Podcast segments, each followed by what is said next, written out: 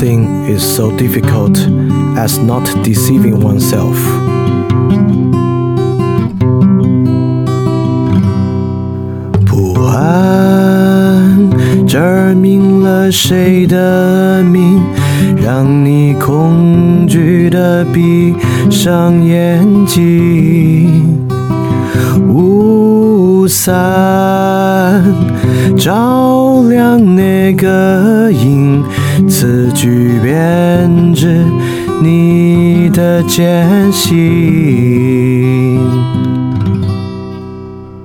饭店二点零第二章：语言何以可能？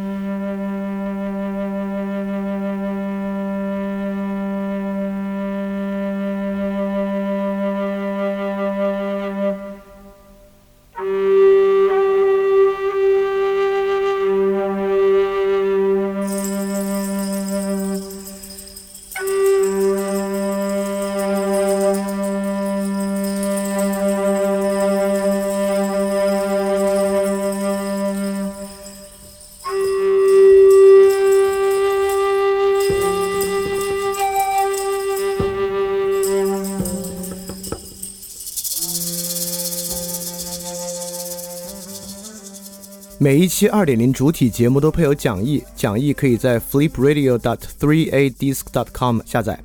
然后，如果你听到节目之中听到一声钟声的话，就代表讲义需要翻页了，跟讲义一起看更加方便。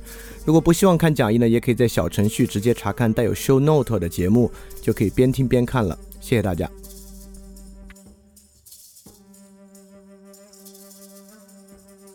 大家周一晚上好啊，欢迎收听新一期的范儿电台，我是李厚成。那因为这个一日谈的原因呢，所以饭店二点零呢稍微耽搁了一点，很抱歉啊。我其实自己还很希望把饭店二点零快点做下去，因为维特根斯坦这个看上去比康德的周期会长，所以说要老是推进不到《论语》吧，大家也着急，我也着急，所以我还想快点把它做下去。但是既然我们选择要以剧读的方式呢，我们不管怎么说，《哲学研究》这本不厚的书，我们还是以剧读的方式完成它。所以说其实。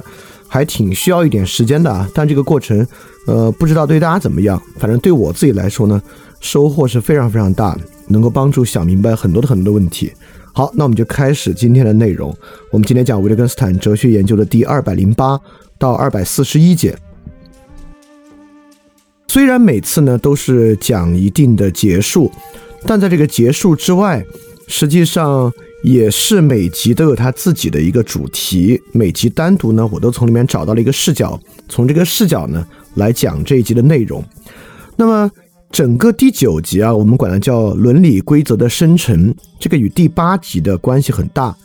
第八集呢，我们叫做把伦理作为方法。那既然把伦理作为方法，怎么作为方法？这个伦理它的规则是怎么生成呢？就是第九集来回答的问题。所以整体上呢，还是统一的一个。呃，问题意识里面来做，但是我们还是回溯一下，什么叫做把伦理作为方法？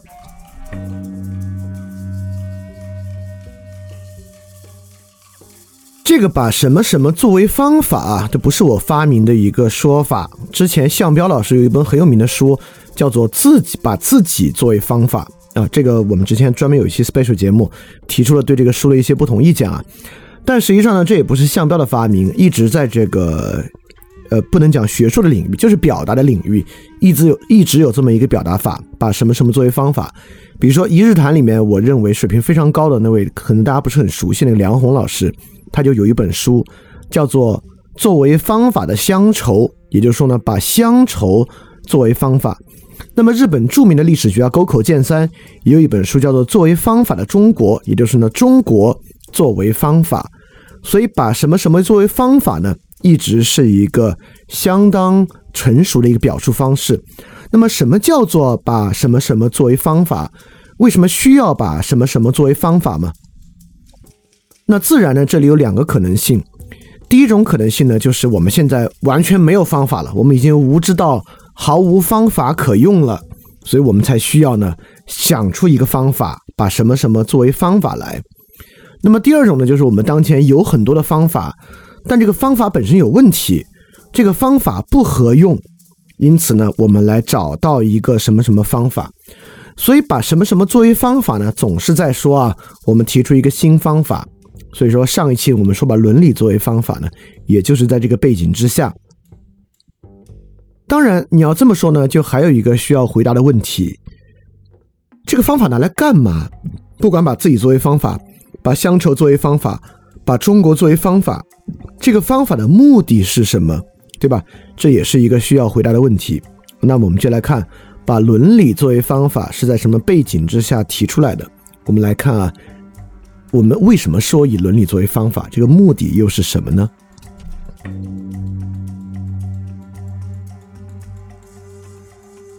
那么我们今天是没有方法，束手无策，所以要来提出各式各样的方法吗？那肯定不是啊。我们今天不仅有方法。我们今天方法非常非常的多。我们今天是一个有各式各样方法的时代。比如说，不管认识什么问题，我们连目的都不谈，我们可以以科学作为方法。以科学作为方法，似乎是一切的方法。我们站在以动力因的角度角度来解释一切，不管是面对物质世界，面对人的精神世界，用神经科学的方法；面对社会学领域，一样可以用动力因的方法和角度来解释一切。那么，这是一个。广泛的厉害的科学的方法。第二，我们也有一个广泛的厉害的演化论的方法，以丛林社会输赢竞争的角度来解释一切。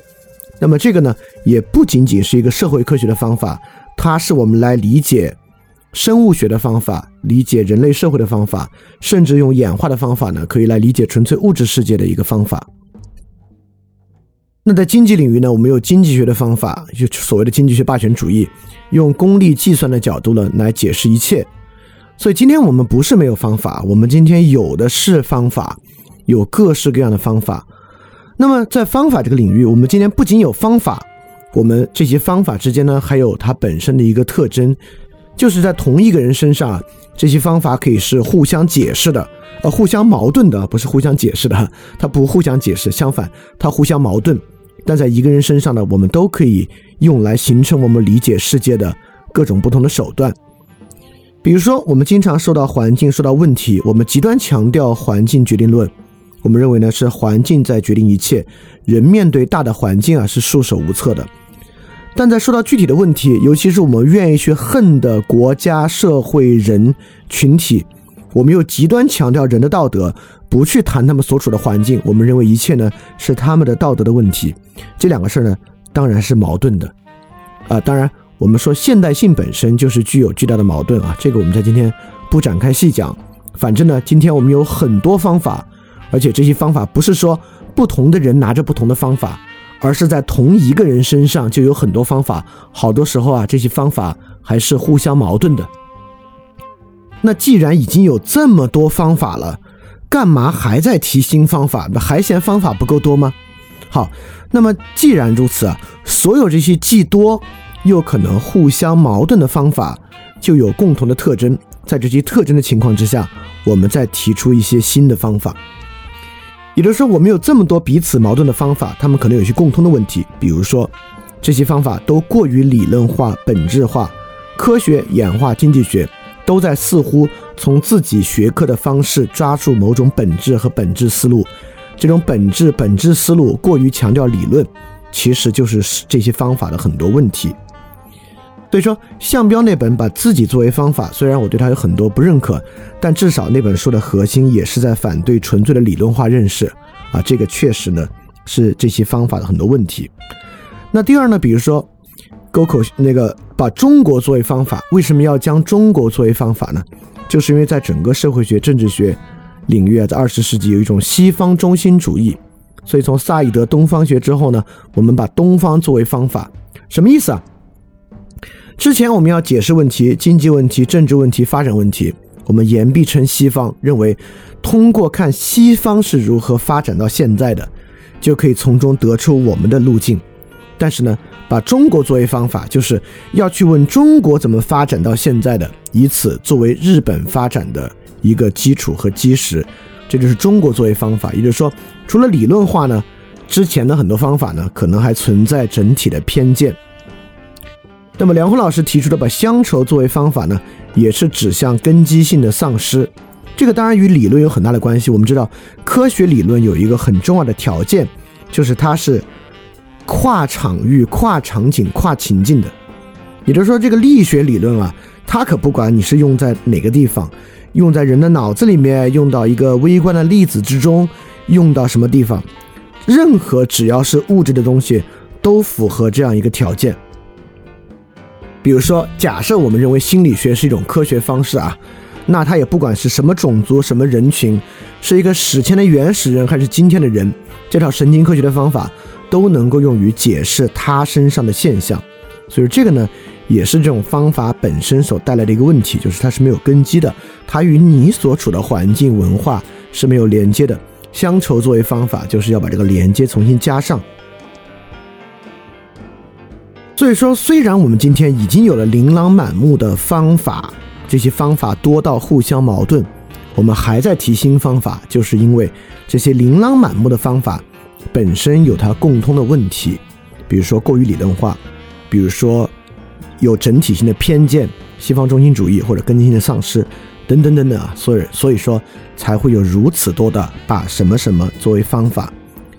在诸多方法之中呢，我自己认为最有意思的几个提法，我们慢慢展开，就是以乡愁作为方法，以伦理作为方法和以语文学作为方法等等等等的。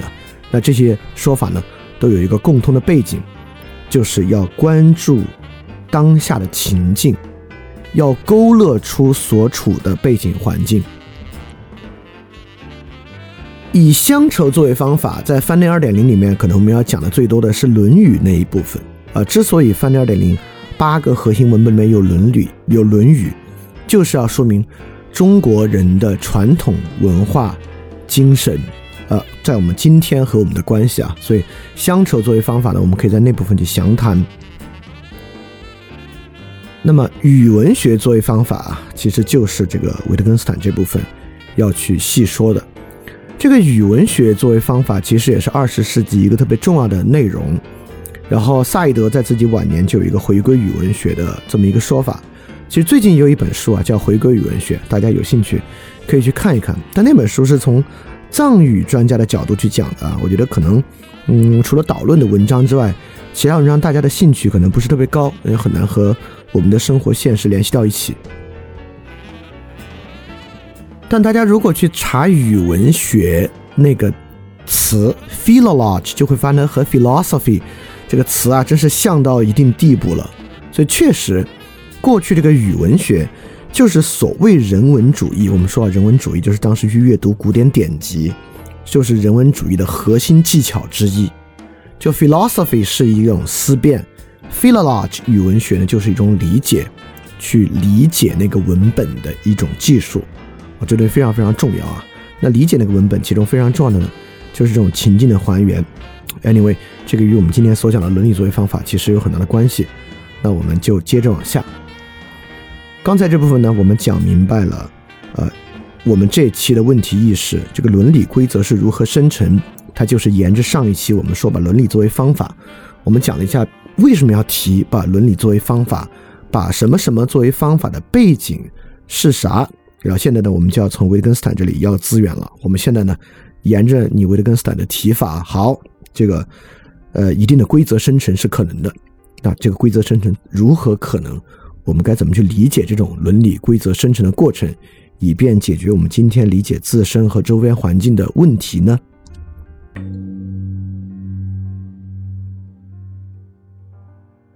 那么，除了刚才那些大的各式各样方法的问题，把伦理作为方法呢，就在针对两个非常具体而微的问题。就是我们今天的方法论，不管是科学的演化的等等等等，在导致一种公共领域的激进主义啊。这个激进主义，呃，激进主义是啥？我们之后会细说啊。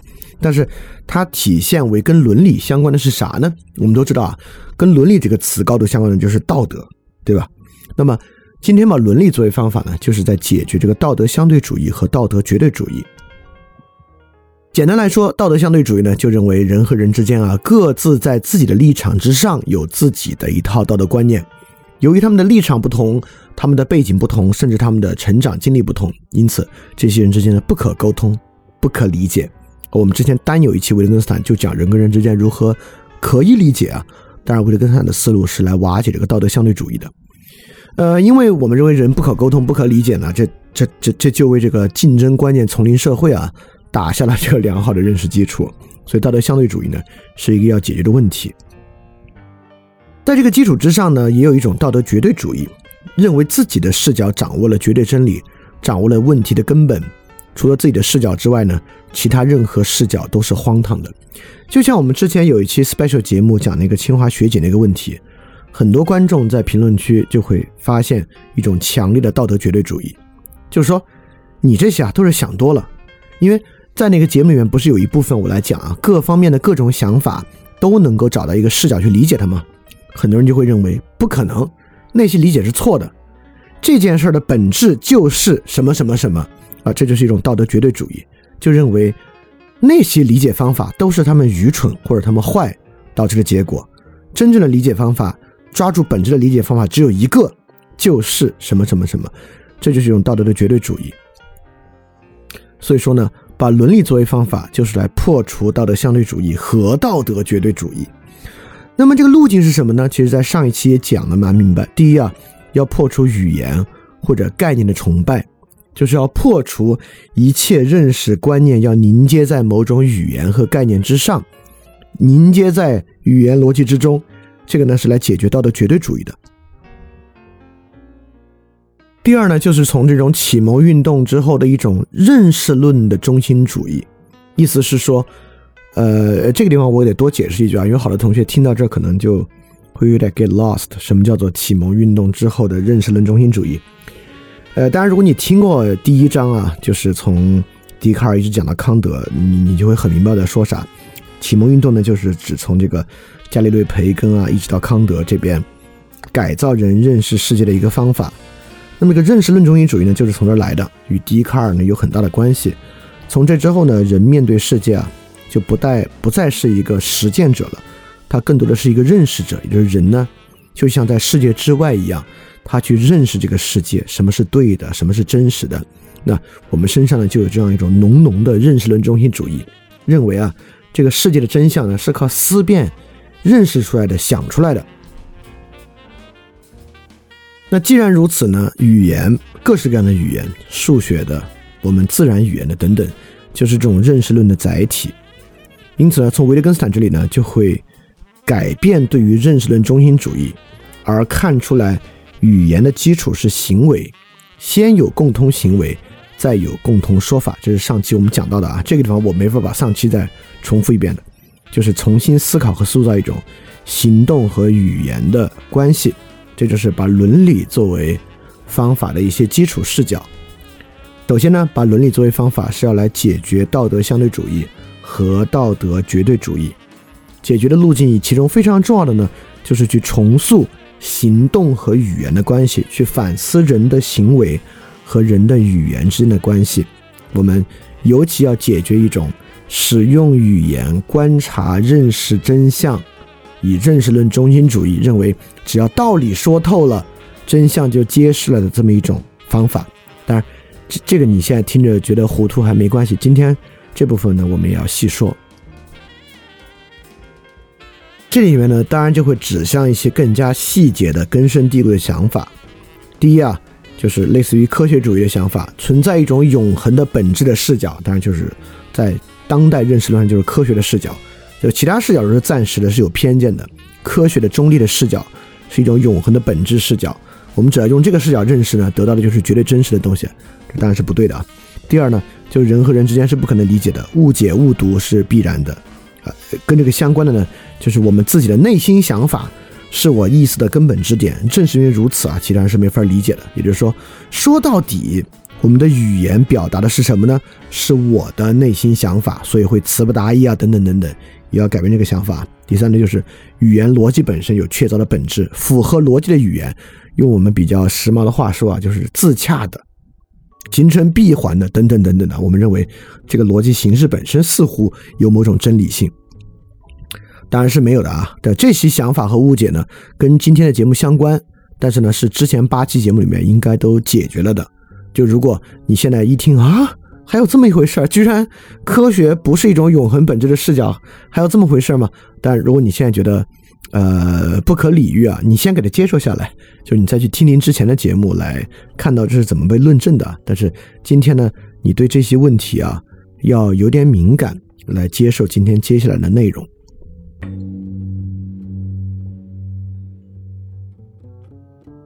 好，我们就来看啊，把伦理作为方法，言下之意呢，就是人跟人之间是能够形成这个什么事情能做，什么事情不能做，什么事情对，什么事情错，等等等等的这种伦理规范的。那我们今天就要来回答这个伦理规范是怎么形成的，这个伦理秩序形成的基础是什么？这个问题啊，这么猛的一提出来呢，是有点嗯陌生的。我们先用一些别的问题来切入。一个数学的真理是怎么形成的呢？我们都做过数学题啊，它是被证明出来的，它是用数理逻辑的方式把它证明出来的。